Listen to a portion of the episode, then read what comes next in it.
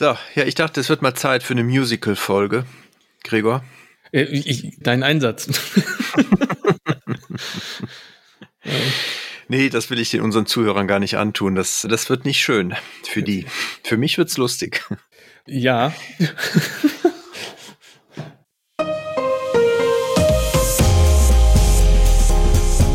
Herzlich willkommen zum Datenschutz Talk, Ihrem Podcast für die Themen Datenschutz und Informationssicherheit.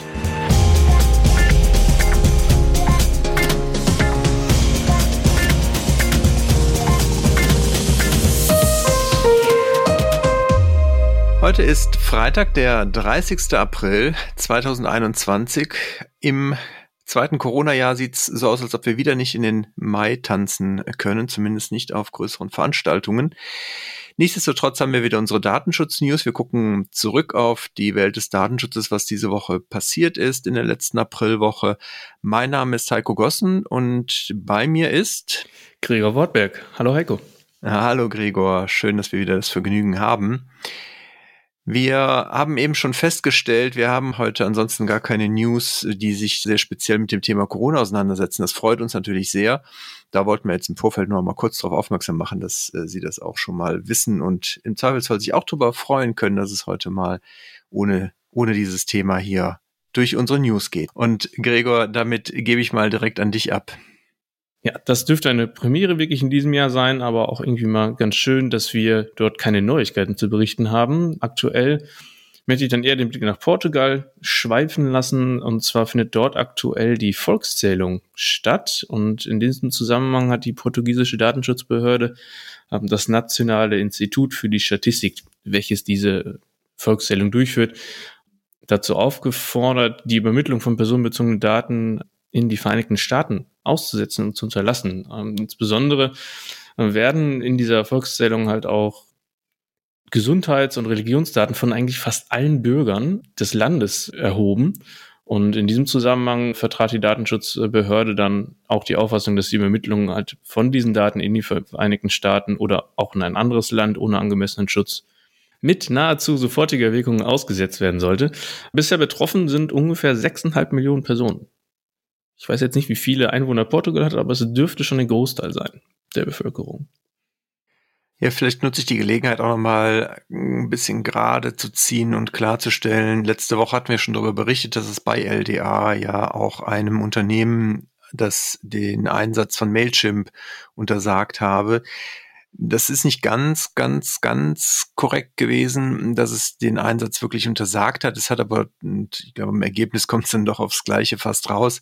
Es hat den Einsatz so, wie das Unternehmen das halt gemacht hat, nämlich ohne erweiterte Prüfung der Angemessenheit der Standardvertragsklauseln für unzulässig erklärt und daraufhin hat das Unternehmen dann halt von sich aus den Einsatz gestoppt. Nur das nochmal so der guten Vollständigkeit halber, dass das auf jeden Fall klar ist, dass es hier darum ging, natürlich den wichtigen Part, eine vorgelagerte Prüfung, ob die Standardvertragsklauseln ausreichen bei einem Drittstaatentransfer, dass das natürlich gemacht werden muss.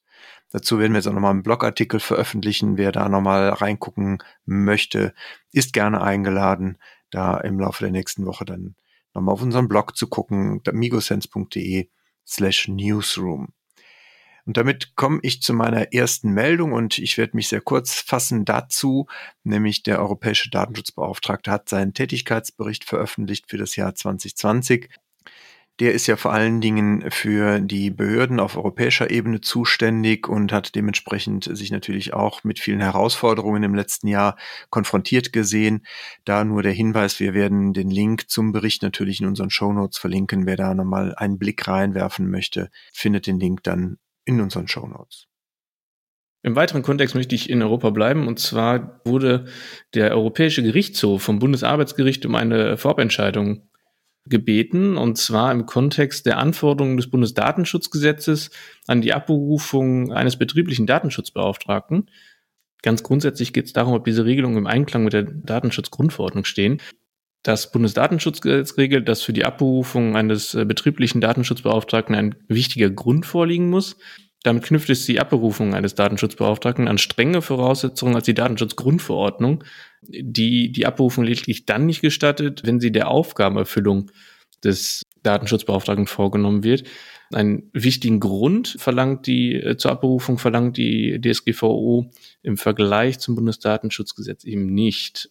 Zudem besteht in dem Kontext auch noch die Fragestellung, ob ein Interessenskonflikt vorliegt, wenn der Datenschutzbeauftragte zugleich auch noch der Vorsitzende des Betriebsrates ist. Im konkreten Fall geht es darum, dass die Beklagte die Auffassung vertritt, dass eben Interessenskonflikte drohen, wenn der Kläger zugleich beide Funktionen innehabe. Dies führe zu einer Unvereinbarkeit beider Ämter und das stelle dann doch einen wichtigen Grund zur Abrufung des Datenschutzbeauftragten dar. Daher, das wird spannend sein, weil der EuGH dann da entscheidet. Wenn eine Entscheidung da gefallen ist, werden wir Sie darüber natürlich informieren. Wir haben heute einige Entscheidungen. Ich hätte eine Entscheidung vom Anwaltsgerichtshof Nordrhein-Westfalen, ein Urteil aus dem März, aber es ist doch recht interessant. Stefan Hessel hat uns hier freundlich darauf aufmerksam gemacht. Und zwar geht es um die Frage, inwieweit ein Datenschutzbeauftragter Rechtsberatung durchführt und auf der anderen Seite auch, inwieweit er sie durchführen darf, wenn er kein Anwalt ist, beziehungsweise in Grund hinter dem Urteil oder Anlass des Urteils ging es äh, vor allen Dingen darum, inwieweit ein Rechtsanwalt, der für ein Unternehmen tätig ist, was keine Anwaltskanzlei ist und damit auch nichts an, nicht an die Bundesrechtsanwaltsordnung gebunden ist, trotzdem halt die Aufgaben des Datenschutzbeauftragten wahrnehmen kann und die damit verbundene Rechtsberatung vornehmen darf. Das Urteil ist hm, deswegen ganz spannend, weil es halt eine Feststellung nochmal macht in Richtung, inwieweit die Aufgabe oder das, was der Datenschutzbeauftragte tut, eine Rechtsdienstleistung ist. Es ist nämlich eine gemäß Auffassung des AGH. Und auf der anderen Seite ist es aber auch eine zulässige Rechtsdienstleistung, die halt auch von Nichtanwälten erbracht werden darf. Das Gericht hat nochmal festgestellt, dass die Leistungen oder die Aufgaben des Datenschutzbeauftragten natürlich vielfältig sind. Sie haben natürlich die Anwendung des Datenschutzrechts einerseits, auf der anderen Seite die Aufgabe, des, den Verantwortlichen zu beraten oder den Auftragsverarbeiter. Gleichzeitig ist es natürlich auch so, dass man IT-Kenntnisse haben muss, dass man die Abläufe im, im Unternehmen kennen muss. Also es ist halt ein sehr breites Feld und die Rechtsberatung hinsichtlich der datenschutzrechtlichen Anwendung von der DSGVO und anderen Gesetzen die ist halt ein Bestandteil und damit aber auch zulässig. Das Urteil werden wir natürlich auch verlinken. Ich glaube, das ist nochmal etwas, was vielen Datenschutzbeauftragten auch wieder ein Stück weit Rechtssicherheit gibt und von daher begrüßen wir das sehr. Ja, begrüßt haben wir im Januar diesen Jahres auch eine Meldung sehr, äh, und zwar, dass die europäischen Behörden die äh, die Banden hinter dem Emotet-Trojaner quasi in einem koordinierten Schlag zerschlagen haben und da so ein bisschen die Gefahr gebannt worden ist am 25. April wurden diese jetzt noch aktiven Emotet-Trojaner still und leise durch die Behörden deinstalliert. Das wurde von deren Seite ausgelöst. Zusätzlich kam noch die Information, dass der Prüfdienst Saferbane Pond in diesem Zusammenhang ähm, circa 4,3 Millionen E-Mail-Adressen vom FBI übermittelt bekommen hat. Und darüber haben jetzt Betroffene auch nochmal die Möglichkeit, oder gegebenenfalls Betroffene die Möglichkeit, eine eventuelle Schädigung äh, zu prüfen. Ähnlichen Service oder Dienst bietet auch die Webseite der niederländischen Polizei an. Die Gefahr ist natürlich jetzt nicht vorüber. Es gibt weitere Schadsoftware. Die Ermittler haben sich in ihrer eigenen Reinigungsaktion natürlich erstmal nur auf Emotet beschränkt. Andere Banden wie Ryuk wurden nicht stillgelegt. Also Vorsicht ist da weiterhin geboten. Ich komme dann zu unserem Top-Thema, eine Entscheidung des Bundesarbeitsgerichts, das auch diese Woche zumindest in meiner Datenschutzbubble doch für sehr viel Aufmerksamkeit gesorgt hat. Und zwar lag erstmalig dem Bundesarbeitsgericht eine Frage vor, inwieweit halt der Auskunftsanspruch von personenbezogenen Daten geht. Hier war Hintergrund ein beschäftigter Wirtschaftsjurist, der ich glaube, nach einem Monat schon wieder aufgehört hatte, aber der jetzt halt sein Auskunftsrecht nach Artikel 15 Absatz 3 geltend gemacht hat. Und das Landesarbeitsgericht hatte, hatte hier schon abgelehnt und geurteilt, dass der Anspruch des Klägers auf die Erteilung einer Kopie über die personenbezogenen Daten halt nicht weitergehe als die in Artikel 15 Absatz 1 DSGVO geregelten Pflichtangaben, wo unter anderem natürlich die Verarbeitungszwecke, Kategorien personenbezogener Daten und so weiter drinstehen. Unsere Zuhörer kennen das natürlich genau, was da alles drin steht. Die Revision scheiterte allerdings jetzt schon am Klageantrag, nämlich es war halt äh, vom Gericht her, dass der nicht zulässig sei. Und zwar, weil der Antrag halt auf Überlassung einer Kopie von E-Mails nicht hinreichend bestimmt gewesen sei im Sinne von Paragraph 253 Absatz 2 Nummer 2 ZPO, wenn die E-Mails, von denen eine Kopie zur Verfügung gestellt werden soll, halt nicht so genau bezeichnet sind, dass ein Vollstreckungsverfahren auch unzweifelhaft ist, auf welche E-Mails sich die Verurteilung genau bezieht. In der Pressemitteilung des Bundesarbeitsgerichts hieß es jetzt, dass der Senat offen gelassen habe, ob das Recht auf Überlassung einer Kopie die Erteilung einer Kopie halt von E-Mails umfassen kann und dass es halt hierfür dann aber jedenfalls einen hinreichend bestimmten Klagebegehrensbedarf. Die haben nochmal ausdrücklich darauf hingewiesen, dass, wenn eine hinreichende Bestimmung des Klage Begehrens in diesem Sinne für die Kläger nicht möglich sei, dies im Wege der Stufenklage nach 250 ZPO gerichtlich geltend gemacht werden müsse. Jetzt ist es natürlich ganz spannend, weil es ist halt noch nicht wirklich entschieden, ob jetzt dieser Auskunftsanspruch nach Artikel 15 Absatz 3, wie weit der wirklich geht und wie weit er halt wirklich zu verstehen ist. Es ist auf jeden Fall so, dass das Gericht dann nochmal festgestellt hat, dass die inhaltliche Frage ansonsten eine Vorlage beim EuGH auf jeden Fall bedurft hätte. Und damit ist es auf jeden Fall schon mal klar, dass wenn es da nochmal zu einem ähnlichen Verfahren kommen sollte, dass es dann wahrscheinlich auch zum EuGH gehen dürfte. Also die Wege kennen wir natürlich, die haben entsprechend einen Zeitbedarf, der jetzt auch nicht für rasche Klärung im Zweifelsfall sorgt.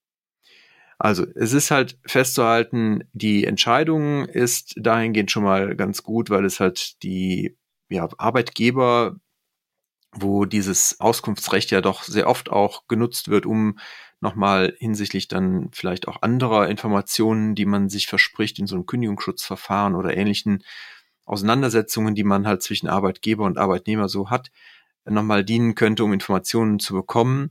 Und dahingehend ist es für Arbeitgeber natürlich schon mal ganz gut, wenn sie das halt nicht beauskunften, dass sie halt im, im Rahmen eines Klageverfahrens dann auch nur damit rechnen müssen, was zu beauskunften, wenn sie da sehr klare Anforderungen seitens des Petenten haben, was denn genau beauskunftet werden soll. Eine kleine Auskunft können sich jetzt auch Facebook-Nutzer quasi einholen, um diese naja, kleinen Überleitung aufzugreifen. Und zwar hatten wir in den letzten beiden Folgen über das Datenleck bei Facebook berichtet, bei dem Daten von circa 530 Millionen Nutzern im Netz gelandet sind. Und nun hat Facebook eine Hilfeseite eingerichtet für die Nutzer, um zu prüfen, ob eventuell auch die eigenen Daten davon betroffen sind. Findet sich im Facebook Support Bereich. Nachdem ich jetzt zwei Updates gebracht habe, einerseits zu Trojanern und andererseits zu Datenpannen, möchte ich mit einer guten Nachricht auch direkt weitermachen. Und zwar hat die Europäische Kommission infolge ihrer Angemessenheitsgespräche mit der Republik Korea den sogenannten Angemessenheitsbeschluss in Aussicht gestellt. Dieser wird in den kommenden Monaten noch ergehen und somit wird dann die Möglichkeit gegeben, personenbezogene Daten äh, datenschutzkonform nach Südkorea zu übermitteln. Das ist, denke ich, eine gute Nachricht für alle Unternehmen, die dort Geschäftsbeziehungen pflegen und regelmäßig Daten übertragen. Entscheidend äh, für den Beschluss äh, war die jüngste Reform des koreanischen Datenschutzrechtes, welcher unter anderem die Befugnisse der dortigen Datenschutzbehörde gestärkt hat und auch weiterhin weitere Garantien wurden in Aussicht gestellt für den Schutz personenbezogener Daten. Die sollen auch noch dazukommen und äh, beispielsweise den Zugang von EU-Bürgern zu Rechtsbehelfen deutlich erleichtern. Ich würde dann von Korea einmal rüberschwenken nach Irland. Wie Heise jetzt berichtet hat, steht da wohl der irischen Datenschutzbeauftragten ein kleiner Spießrutenlauf bevor. Die, ja, die Community, die Aufsichtsbehörden, die anderen in Europa sind ja doch da ein bisschen verstimmt, wie es manchmal vorwärts geht in in Irland mit den Beschwerden, insbesondere natürlich gegen die großen US-Unternehmen, die ja in der Regel dann ihren Sitz in Irland haben und damit dann auch die irische Aufsichtsbehörde die zuständige Aufsichtsbehörde für diese Unternehmen ist. Jetzt hat es eine Anhörung im irischen Parlament gegeben zur DSGVO. Da ist wohl die Überprüfung der DSGVO dieses Jahr äh, auf dem Plan und die Datenschutzbeauftragte des äh, Landes musste sich dort rechtfertigen. Datenschutzaktivist Max Schrems, äh, der dürfte ja dort sehr gut bekannt sein, forderte eine dringende Reform der Datenschutzbehörde.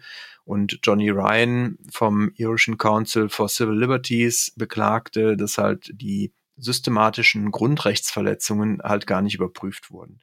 Hintergrund ist halt, dass es dort eine Menge an Beschwerden gibt, die irische Aufsichtsbehörde selber für sich ja, entschieden hat, dass sie gar nicht äh, zu jeder Beschwerde auch zu einer Entscheidung kommen müsse und man halt von diesen 10.000 Beschwerden jetzt im vergangenen Jahr plane die Behörde sechs bis sieben Entscheidungen. Also das heißt, umgerechnet kommt man halt auf 99,93 Prozent, die dann halt offensichtlich nicht entschieden werden. Und das führt natürlich zu heftiger Kritik.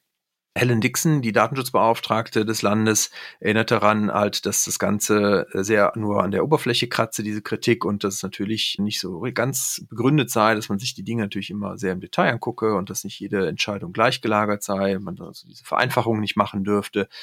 Lange Rede, kurzer Sinn man ist sich da nicht ganz eins. Es ist schon, wenn man das vergleicht mit anderen Ländern, auch da in, wird in dem Artikel nochmal drauf eingegangen. In Spanien zum Beispiel kommt man mit vergleichbaren Ressourcen zu fünf bis sechs Entscheidungen pro Tag. Und wie gesagt, im Vergleich in Irland fünf bis sechs in einem Jahr. Das ist natürlich ein himmelweiter Unterschied. Und von daher glaube ich, wäre es doch im Sinne aller Europäer und auch der Akzeptanz der DSGVO sicherlich nicht verkehrt, wenn man da in Irland nochmal prüft, wie man sich da etwas besser in Zukunft positionieren kann, um einfach zu mehr und besseren Entscheidungen zu kommen. Das ist jetzt meine persönliche Anmerkung dazu. Ja, auf jeden Fall eine spannende Diskussion, die da drüben stattfindet.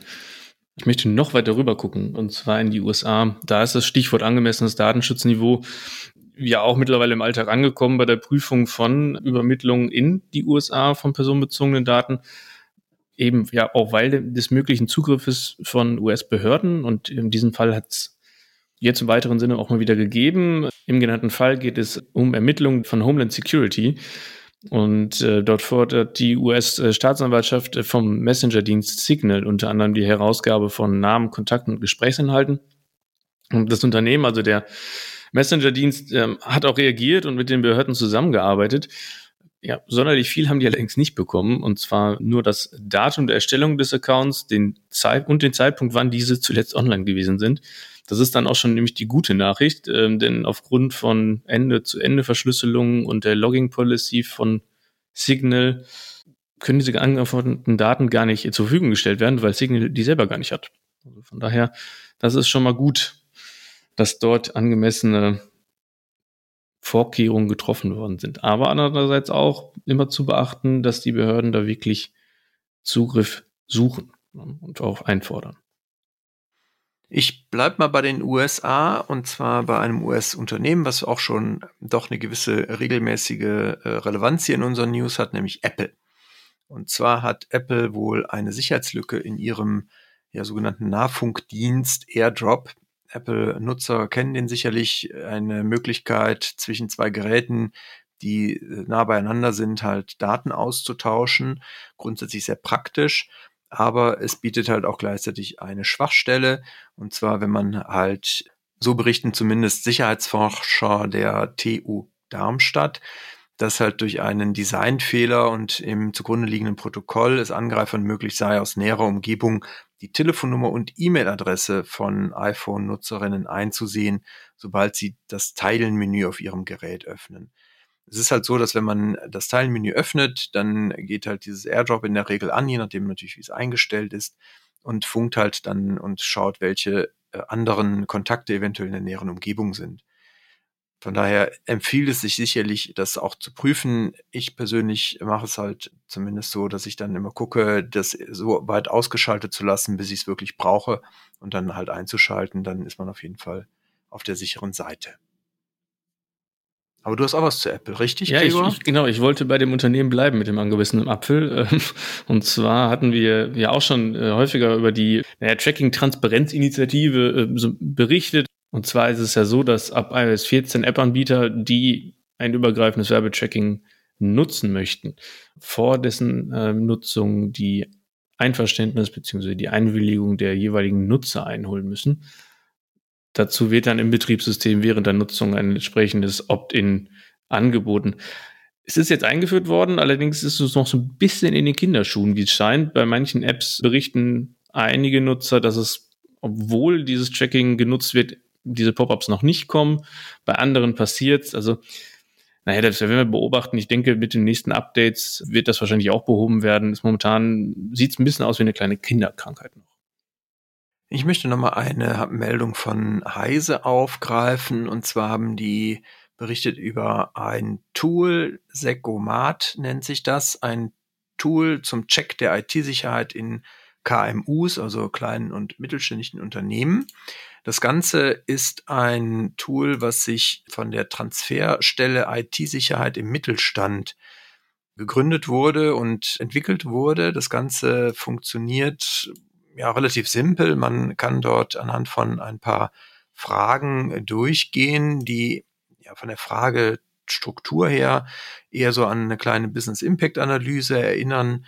Das Ganze gliedert sich auf einer, einmal Unternehmenseckdaten, dann Schadensszenarien und am Ende gibt's Aktionspläne. Diese Aktionspläne kann man dann ja, sich angucken. Da gibt's dann Vorschläge, die teilweise kostenfrei sind, teilweise kostenpflichtige Informationen beinhalten. Es ist in der Summe, glaube ich, eine ganz gute Hilfestellung, ohne dass ich jetzt behaupten möchte, dass es wirklich automatisiert jetzt einem da ein sehr genaues Bild über die eigene Bedrohungslage gibt. Aber die Fragen, die dort gestellt werden und auch die Empfehlungen oder Literaturempfehlungen, die dort hinten rauspurzeln, sind, glaube ich, in der Gesamtschau hilfreich, wenn man sich halt mit dem Thema auseinandersetzen möchte, auch gerade im KMU-Bereich und gerade wenn man vielleicht auch selber jetzt nicht so der IT-Sicherheitsexperte ist, sind es doch sehr hilfreiche und wertvolle Informationen, die da verlinkt sind. Und dann kann jeder natürlich für sich entscheiden, ob er jetzt kostenpflichtige Angebote dazu auch noch wahrnimmt oder ob er sich auf die kostenfreien beschränkt. Ein Blick meines Erachtens lohnt sich, deswegen werden wir das auch nochmal in unseren Show Notes verlinken. Ja, eine praxisorientierte Hilfestellung hat dieser Woche auch der GDD veröffentlicht auf seiner Homepage. Und zwar hat dieser im Rahmen der Konsultation des Europäischen Datenschutzausschusses zu Beispielfällen von Datenschutzverletzungen eine Umfrage initiiert und die Ergebnisse finden sich jetzt im GDD Praxisreport 2021 äh, zu Datenschutzverletzungen wieder. Dieser bietet dann äh, wirklich konkrete Hilfestellungen im Umgang mit fünf beispielhaften Datenpannen. Des Weiteren hat der GDD angekündigt, den Mitgliedern zu diesem Zweck auch äh, den Ratgeber zu Datenpannen in einer aktualisierten dritten Auflage zur Verfügung zu stellen. Den Link dazu finden Sie bei uns in den Shownotes, aber auch abrufbar auf der Homepage des GDD sofort. So, und wir nähern uns dem Ende. Es ist noch nicht die letzte Meldung, also schalten Sie noch nicht ab, aber ein Lesetipp. Und zwar Herr Tim Wibitul von der Kanzlei Latham Watkins hat äh, jetzt nochmal einen Beitrag äh, veröffentlicht, beziehungsweise der Beck Verlag aus der NJW hat den äh, veröffentlicht, hat freundlicherweise darauf hingewiesen, weil er den geschrieben hat. Die Kanzlei ist sehr erfahren in der Verteidigung gegen Schadensersatzklagen bei Datenschutzverstößen. Und diese Erfahrungen sind in diesem Artikel nochmal eingeflossen. Er ist sicherlich dahingehend ganz interessant äh, für alle Datenschutzbeauftragte, aber auch vielleicht für andere Menschen im Unternehmen, die sich halt mit dem Thema Datenschutz, insbesondere dann auch Auskunftsrechte, Schadensersatzklagen und so weiter beschäftigen. Wir werden den auch verlinken. Er ist die NJW ist ja natürlich normalerweise eine kostenpflichtige Zeitschrift. Dieser Beitrag wurde vom Beck Verlag jetzt kostenfrei veröffentlicht und dahergehend eine Leseempfehlung, die wir natürlich verlinken werden. Ja, ich möchte meinerseits auch schließen mit einem Tipp, aber mit einem Veranstaltungstipp. Und zwar eröffnet am 4. Mai der Bundesdatenschutzbeauftragte Ulrich Kelber die Bonner Tage der Demokratie mit einer Diskussion zum Thema, wie viel Grundrechtsverlust äh, ist mir die Nutzung von Instagram wert? Ganz spannende Debatte. Betrifft uns, betrifft ja viele auch, äh, mich selber, die, die Hörer, denke ich auch. Eine spannende Diskussion mit der Bitcoin wird vertreten sein, das Karlsruher Institut äh, für Technologie, aber auch das Leibniz-Institut unter anderem. Alle interessierten Hörerinnen und Hörer von uns sind dort natürlich auch herzlich eingeladen, teilzunehmen. Ja, und wer mit dem Grundrechtsverlust natürlich leben kann, ist gerne eingeladen, auf unserem Profil bei Instagram vorbeizuschauen. Unter Datenschutztalk-Podcast sind wir zu finden. Ansonsten natürlich gerne auch auf Twitter. Ist sicherlich auch mit ein bisschen Grundrechtsverlust verbunden, wenn man die App bei sich auf dem Handy installiert hat. Aber da, wie gesagt, wir in einer freien Welt leben und Datenschutz ja vor allen Dingen sich dadurch kennzeichnet, dass man halt selbstbestimmt sein kann, ist es auch nicht verwerflich, wenn man das für sich entscheidet und dann auch für sich entscheidet, es zu nutzen. Und wer das getan hat, ist auch da gerne eingeladen, bei uns bei Twitter mal vorbeizugucken. Bei äh, ds-talk sind wir dort zu finden. So, und damit natürlich allen anderen, die diese Grundrechtsverluste dann für sich äh, abgelehnt haben, dürfen uns natürlich auch gerne eine E-Mail schreiben, datenschutztalk at migosins.de. Auch da freuen wir uns immer. In diesem Sinne, Gregor, dir ganz herzlichen Dank. Wie immer sehr gerne. Und Ihnen wünschen wir auch trotz Ausgangsbeschränkungen und anderen Beschränkungen durch Corona einen guten Start in den Mai. Vielleicht tanzen Sie dann in kleiner Runde zu Hause mit Familie oder mit den Haustieren in den Mai hinein, ganz wie Ihnen das beliebt. Auf jeden Fall freuen wir uns, Sie dann im Mai wieder zu hören. In diesem Sinne bleiben Sie uns gewogen und bleiben Sie gesund. Auf bald. Schönes Wochenende.